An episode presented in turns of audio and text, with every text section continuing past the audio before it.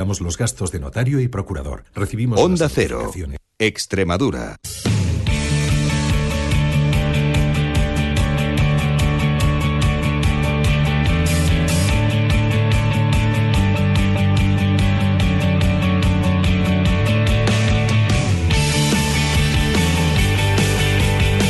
Onda Deportiva Extremadura. Juan Romero.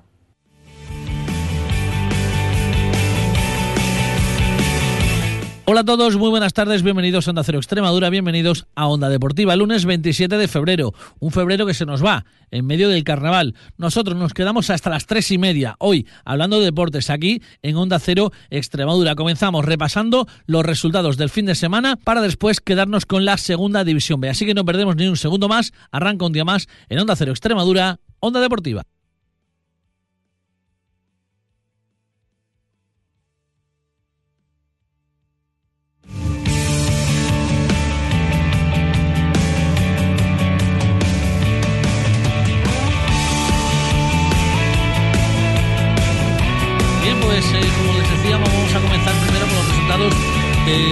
Fin de semana. Resultados del fin de semana que bueno, vienen marcados por esas dos victorias y, el empate del Villanovense. Victorias para el Mérida, 0-1, con gol de Hugo Díaz y victoria del Extremadura por un gol a cero con gol de Aitor Fernández. Por su parte, el Villanovense empataba a 1 frente al Mancha Real con gol de Jesús Rubio. En tercera división, Pueblo Nuevo 1, Santa Amalia 2, Olivenza 0, Valdivia 0, Amanecer 1, Montijo 2, Coria 2, Don Benito 1, Arroyo 2, Extremadura B 1, Fuente de Cantos 0, Calamonte 4, Azuaga 1, Moralo 1, La Estrella 1, Dieter Zafra 2, Jerez 1, Cacereño 3 y Badajoz 1, Plasencia 1. Ojo que esta noche podría haber, esta tarde podría haber destitución del técnico del Badajoz, Agustín Izquierdo. Además, en baloncesto, bueno, pues eh, victoria para Cáceres ante Melilla y derrota de Alcáceres ante Mindfilter en Zaragoza tras una prórroga. Y como les decía, vamos a pasar ya a hablar de la segunda división B y para ello saludamos ya a nuestro compañero eh, Solo Mérida D. Javi, buenas tardes. Buenas tardes, Juan. Bueno, pues eh, victoria importantísima del Mérida 0-1 que le coloca bueno, pues en ese objetivo que se marcaba a principio de temporada cuando, bueno, cuando el club eh, arrancaba este nuevo proyecto, por fin en esta jornada 26-27 llega llega llega a esa cuarta plaza. Sí, importantísima porque ya es la confirmación de que hemos llegado y ahora falta algo que es quizás tan difícil como llegar o más, que es mantenerse. El equipo, cuatro victorias en el mes de febrero, le han ocupado desde una posición pues no sé si estábamos octavos y, y, ciertamente hundidos tras la derrota en Granada. Recordarás que veníamos muy mal de aquel viaje, pues cuatro jornadas después ya somos cuartos. Cuartos eh, en un partido en el que con varias bajas, pues el equipo a pesar de todo se rehacía y bueno, pues la verdad es que los suplentes están dando un buen nivel. Ayer de nuevo Raúl Bernabéu con la portería cero y bueno, pues ese gol de Hugo Díaz en la segunda parte que da tres puntos, eh, bueno, pues eh, para empezar a soñar. Sí, es una, de, es una de las claves del trabajo de Eloy Jiménez que suele desconcertar un poco a los aficionados, o al menos a mí, con sus alineaciones, con la gente que entra y sale de la convocatoria, pero está consiguiendo tenerlos a todos enchufados, está consiguiendo que, que, que nadie se crea propietario del puesto, que todo el mundo se sienta partícipe, se sienta capaz de sumar, y así como bien dices ayer, con algunos no habituales, pues una nueva victoria, ahora en teoría quedan 11 partidos, 6 de ellos en casa, y yo creo que el objetivo, el playoff, está en el romano, porque si el romano se hace fuerte y no cede puntos ahí, raro será que, que, no rasquemos algo fuera lo suficiente para meternos. Incluso yo empiezo a soñar con la tercera plaza porque el Marbella, como veníamos vaticinando hace semanas, yo creo que el Marbella poco a poco se está cayendo y, va a dejar esa plaza, al menos para con la posibilidad de lucharla. Bueno, el Marbella además en el día de ayer eh, perdía, dos expulsados, juega en Melilla la próxima semana. Bueno, pues si se gana el Sanluqueño estará muy cerca esa tercera plaza.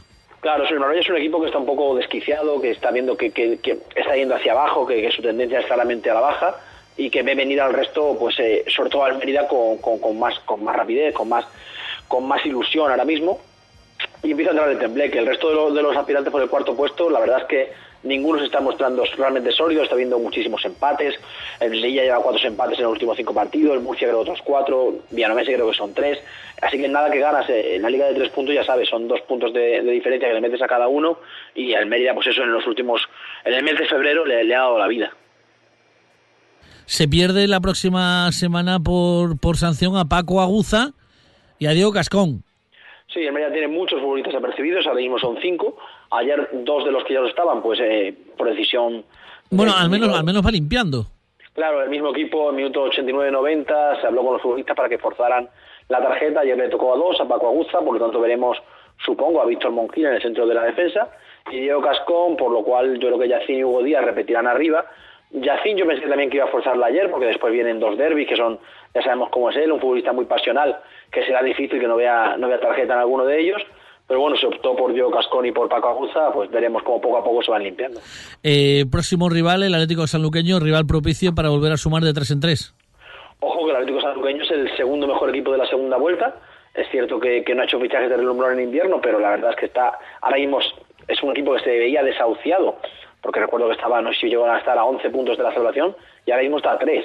Por tanto, va a venir con todo, no pierde, creo que son hace 8 jornadas, eh, no es mal equipo y fácil no lo va a poner. Si pensamos que, ya está hecho, probablemente nos pondrán en problemas. Muy bien, Javi, pues eh, enhorabuena eh, a la Almería por esa, por esa eh, cuarta victoria ya consecutiva eh, que bueno pues hace que, el equipo siga siga sumando siga subiendo. Y bueno pues eh, el próximo viernes si te parece contamos la última hora de ese Mérida San Luqueño. Hasta entonces buena semana buenas tardes. Igualmente Juan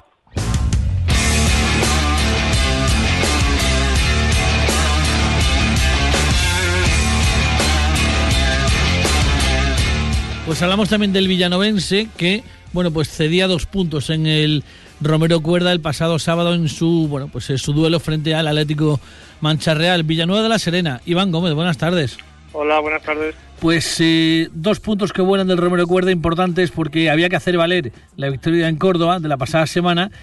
Una, una primera parte en la que el equipo fue muy superior, tuvo ocasiones eh, innumerables para, para haber sido con una renta importante, no, no, no fue capaz de anotar los goles y en la segunda quiso pero no pudo si ha pasado lo que estuvimos hablando el viernes que podía pasar, ¿no? Que si el Villanovense no ganaba podía perder la cuarta plaza y por desgracia lo que pasó, ¿no? Empató a uno, yo creo que como tú bien has dicho, se perdieron dos puntos porque el Villanovense fue superior. En la primera parte incluso Candelas dio, un larguero. En la segunda parte ya sí que jugó peor, pero vamos, que por ocasiones el Villanovense tenía que haber goleado incluso.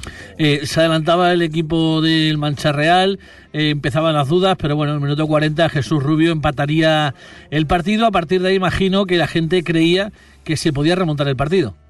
Sí, sobre todo en la primera parte, ¿no? En el minuto 4 fue cuando recibió el gol el Villanovense, marcó el 0-1 el Mancha Real y el dominio fue constante, ¿no? Se llegaba muy bien por las bandas, se llegaba, se centraba, incluso lo que he dicho antes, ¿no? El, larguero de Candelas incluso se quería remontar en la primera parte, pero no hubo suerte. Y luego, como tú has dicho, justo antes del descanso empató Jesús Rubio y luego en la segunda parte pues también creía, quería la gente ¿no? en la remontada, luego por desgracia fueron pasando los minutos.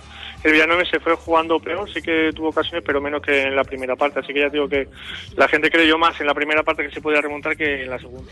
Por lo tanto lo, lo tildamos de accidente, ¿no? Porque es un partido donde se debe ganar, hay ocasiones para ganar y no se hace, bueno, pues es un accidente, hay que seguir la misma línea, por lo menos la de la primera parte y bueno, pues eh, seguir intentándolo porque esto es muy largo, el equipo es quinto a tan solo un punto de la cuarta plaza y seguro que tiene múltiples opciones eh, a lo largo de la liga para si sigue, como digo, jugando como la primera parte, volver a puestos de playoff.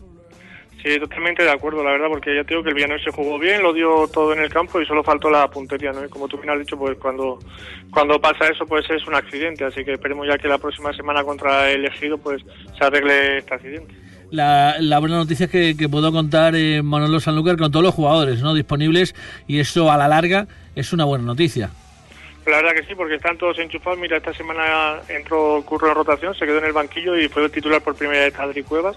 Luego en la segunda parte, en el minuto 60 y pico, 62 creo que fue, no recuerdo bien, pues lo quitó no para, para dar entrada, hizo doble cambio, quitó a Pajolo y Adri Cuevas y metió a Álvaro González y Curro y bueno, y lo siguió intentando, ¿no? Así que pero ya digo que a Manuel que le gusta tener a todos los jugadores enchufados, el que no jugó un solo minuto después de la semana pasada hacerlo muy bien fue Tapia, pero ya que los demás pues saben que puede jugar cualquiera.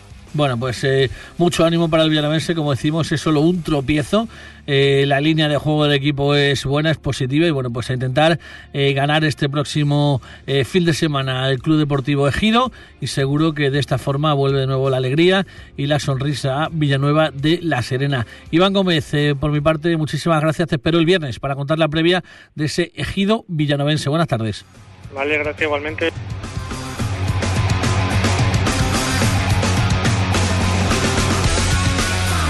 De Villanueva de la Serena nos vamos hasta Almendralejo. Iván Benítez, buenas tardes. Hola, buenas tardes. Bueno, pues eh, tras el partido de, ayer, bueno, pues eh, imagino que la felicidad vuelve a Almendralejo. Pues sí, muy contento. La verdad es que fue un partido muy bonito, un partido muy sufrido, de los que no suelen gustarles a los, a los entrenadores, porque fue un partido muy abierto, donde no había centro del campo, y donde por fin el Extremadura se llevó el gato al agua y consiguió hilvanar dos, dos victorias consecutivas en esta presente liga que lo han sacado momentáneamente de, los puestos del descenso. Bueno, un final de partido tremendo, ¿no? Sin palabras lo que se vivió en Almendralejo en esa última jugada con ese centro y ese remate de, de Fernández.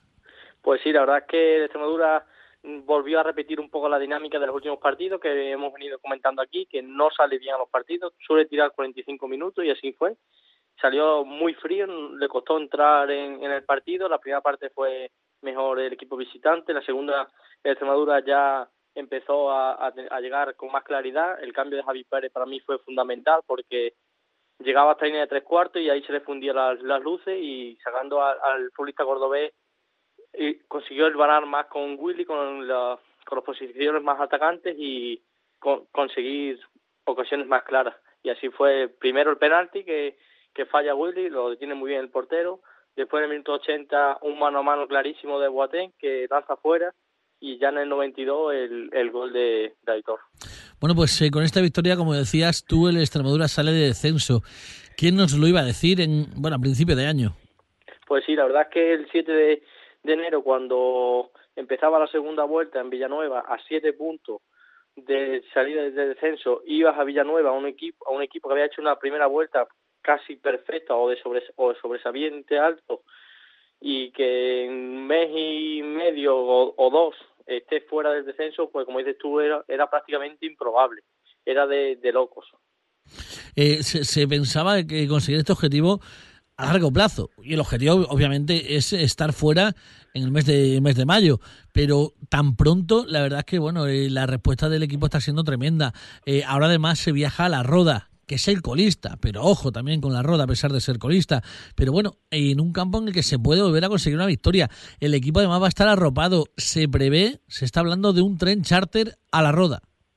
Sí, eh, como dije la semana pasada, hubo varias reuniones con, miembros de la Peña, yo pude asistir a alguna de ellas y Juan Soria nos explicó el, caso de, enviar 200, 250 personas en un tren privado de Cermendralejo hasta la Roda el precio es de 25 euros para abonado, entrada incluida, y de 60 para no, para no abonado.